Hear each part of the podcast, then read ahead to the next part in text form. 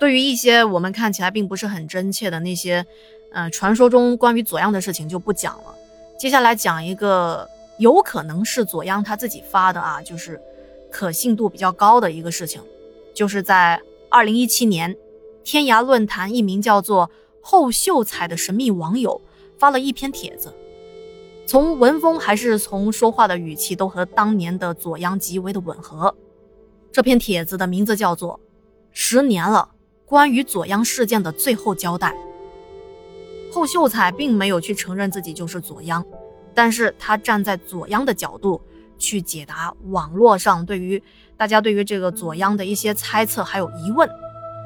那么我们就用提问跟回答的方式来说一下都有哪些内容。首先来说一下这第一个问题，就是大家都很关心的，左央现在怎么样？后秀才的回答是。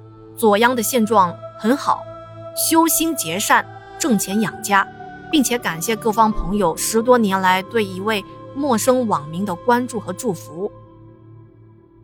第二个问题是，网上关于据说和左央相关的有条有理有证据的帖子，是真是假呢？后秀才是这么答的：啊，都是小说，也就是编的，实际上和真正的左央并没有什么关系。包括自称左央朋友发的帖子，也只有一个帖子是真的。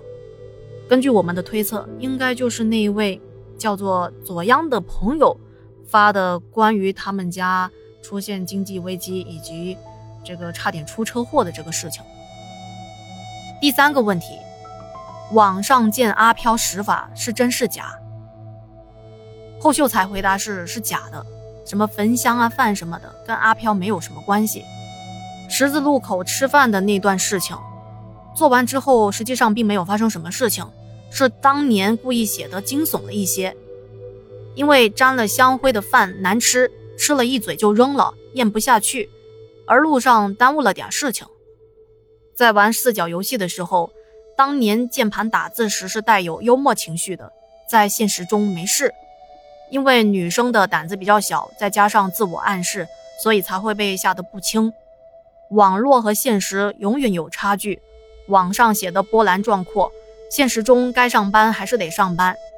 小巷踩影子也没发生什么事情，没有做午夜胸口贴地面这个游戏，但是做了比那个更加恶劣和严重的事情啊。不过这里没说是什么事情啊。这么多年了，想一想，这些恐怖游戏对心理暗示的作用很大，实际上没事的。怕的是由于好奇心和追求网友关注的虚荣心的驱使下，做了更严重的事情。第四个问题就是为什么失踪？为什么不再更新帖子？霍秀才回答的是没有失踪，只是不知道该怎么去继续更新这个帖子，不知道怎么应对生活的变故，起步太大，不知道怎么收场。第五个问题是帖子有夸张的成分吗？回答是。有的，在零五年的时候，天涯、猫扑还有 QQ 空间，相当于现在的微信朋友圈。当时还不知道微博是什么东西，也没有营销炒作的概念，所以写的都是类似日记的东西，想到什么就写什么。第六个问题是，二零零四年到二零零八年这三年经历了什么？回答是幻觉。前期的幻觉只是夜里惊醒。意识清醒却动不了，睁不开眼；大脑完全清醒却起不了床。耳边有恐怖对话。一开始是药物治疗，神经镇定类的药物。后来发现有一些精神障碍，却相信自己是正常的。早上起床的时候，身上经常是青一块紫一块的，长期有抓痕。后来幻觉越发的严重，极其严重，严重干扰生活，心理也开始受影响，但还是坚持医学治疗，花了很多的钱。人际关系变得很差，好端端的和别人说话，可是别人会莫名其妙的翻脸。还有就是，有一位好朋友东哥家的狗，以前跟这只狗是很熟悉的，见到都很亲密。但是从那段时间开始，一见到我就吼叫。家中苦难连连，车祸什么的，花钱的事情也越来越多，接二连三，生命中的笑容陆续离去。那么讲到这，相信我们已经知道，左央确实经历了很多不好的事情，家里的变故也非常的大的。那么，到底跟他玩那些游戏有什么关系吗？这个可能也没办法去证实啊。他还说到，关于当今的冒险直播，当做伪纪录片的类型电影去看待就行了。希望在做直播的这些青少年要做好安全措施，并且要提前告诉自己亲密的亲人和朋友自己去了哪里，要保持手机电量，保持联系方式。另外，他还说关于。网络上流传的惊悚图片，希望 PS 高手能做点别的。惊悚能量对少年的心理影响真的不太好，可能苦口婆心劝说没用。就如当年师傅说的，不必多问，好自为之吧。关于前面说的家中接二连三有生命的笑容陆续离去，可能指的就是接下来咱们要说的这些事情。他的一名亲人。在河边被人推下水过世了，而推人下水的这个人后来发了高烧，可是醒来之后却否认自己推人下河。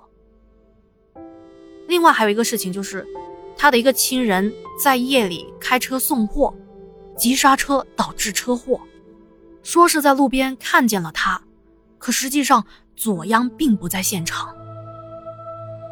还有一个他最关心的亲人。也是过世了，但是他没有说具体是什么原因造成的。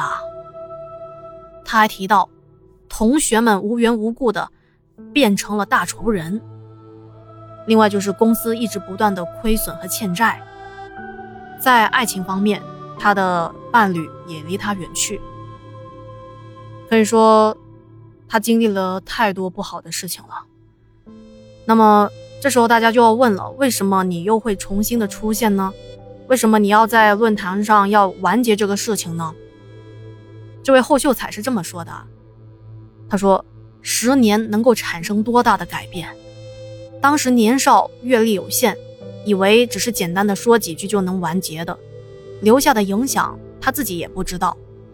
十年过去了，少年成熟了，陪伴这个故事的朋友们也该成熟了。模仿很危险，有很多模仿者还是少年和学生，对心理影响不太好。像蜡烛和镜子本来没什么，只是如果在野外去做这些事情就很不安全。很多人在直播之前做了安全措施，还有人接应，甚至还有什么编导、灯光师、司机什么的。结束之后还做了安全措施，相当于是拍戏。但是很多在看视频和直播的观众们是不知道的。这里头就包括了很多的青少年，他们可能会去随意的模仿，从而产生一些安全的危机。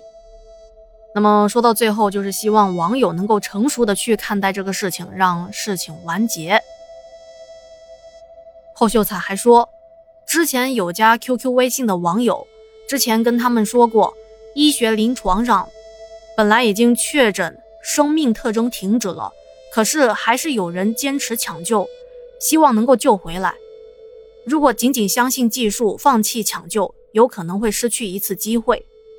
他说：“不要全部否定古人的智慧和经验积累，不要挑衅自然万物。”请所有能看到这段文字的朋友们记住我一句话：当一件事已经被内心强烈排斥，请遵从内心，不要去做。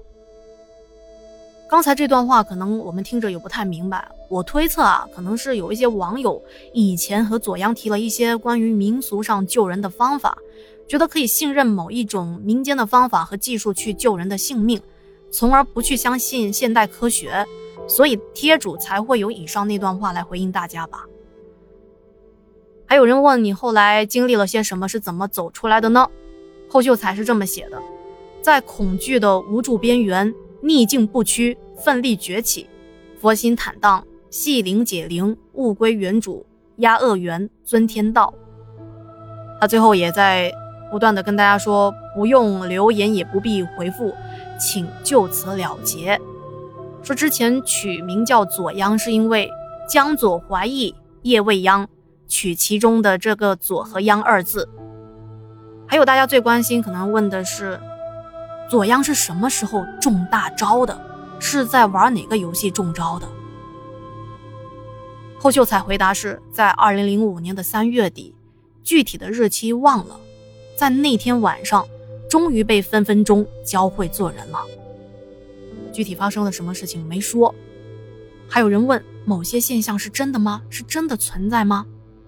回答是到现在过了这么多年，说话很谨慎了，但是依然很负责任的告诉你是真的。那些游戏也是真的做过。十年的艰难，十年的花开花落，换来这么一句话：做没做过不重要，说话做事一定要有分寸。十年了，当初的恩人已经联系不上。当初的师傅已经坐化禅修。那么，以上就是网络上关于左央事件的，我认为是目前最全的资料了。如果说发表在二零一七年的这篇十年了关于左央事件的最后交代是真的话，那么可以简单的概括为：左央现在很好，由于自身的一些经历，导致身心在之前受到摧残。后来因为缘分有了自己的宗教信仰，现在也一直在好好的工作和生活。他希望自己当年的年少无知所做的那些事情，可以让各位网友警醒，不要好奇去尝试那些所谓的恐怖游戏，并且还把“所谓”这两个字去掉了，就是不要去尝试那些恐怖游戏，也不要冒险去模仿。他也希望网络上做这些灵异主题相关的主播或者是阿婆主不要误导人们。嗯。所以我也要再次的提醒您，以上就当做是故事和小说听听就好了。做什么事情一定是要安全第一，以安全为前提。现在已经是二零二二年了，这件事情已经过去了十八年了。关于左央的事件，您有什么看法和想法？也欢迎在评论区告诉我们哦。最后，用后秀才的一句话来结束本期节目。当一件事情已经被内心强烈排斥，请遵从你的内心，不要去做。尊重万物，广结善缘，一身正气，遇恶也不惧恶。桀骜嚣张，刻意挑衅就有样。法理之内，情理之中，便安然。